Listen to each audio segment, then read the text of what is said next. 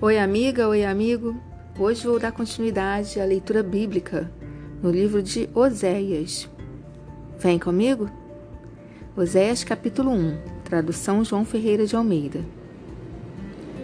Palavra do Senhor que foi dirigida a Oséias, filho de Beeri, nos dias de Uzias, Jotão, Acais e Ezequias, reis de Judá, e nos dias de Jeroboão, filho de Joás, rei de Israel quando pela primeira vez falou o Senhor por intermédio de Oséias, então o Senhor lhe disse: Vai, toma uma mulher de prostituições e terás filhos de prostituição, porque a terra se prostituiu, desviando-se do Senhor.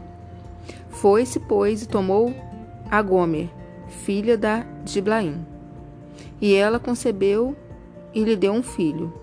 Disse-lhe o Senhor: Põe-lhe o nome de Jezreel, porque daqui a pouco castigarei pelo sangue de Jezreel a casa de Jeú e farei cessar o reino da casa de Israel. Naquele dia quebrarei o arco de Israel no vale de Jezreel. Tornou ela a conceber e deu à luz uma filha. Disse o Senhor a Oséias: Põe-lhe Põe-lhe o nome de desfavorecida, porque eu não mais tornarei a favorecer a casa de Israel, para lhe perdoar.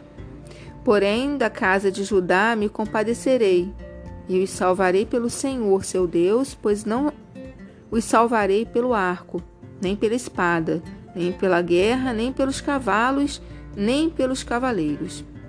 Depois de haver desmandado, desmamado a desfavorecida, concebeu e deu à luz um filho. Disse o Senhor a Oséias: Põe-lhe o nome de não meu povo, porque vós não sois meu povo, nem eu serei vosso Deus. Todavia o número dos filhos de Israel será como a areia do mar, que se não pode medir, nem contar. E acontecerá que no lugar onde se lhes dizia, vós não sois meu povo, se lhes dirá, vós sois filho do Deus vivo.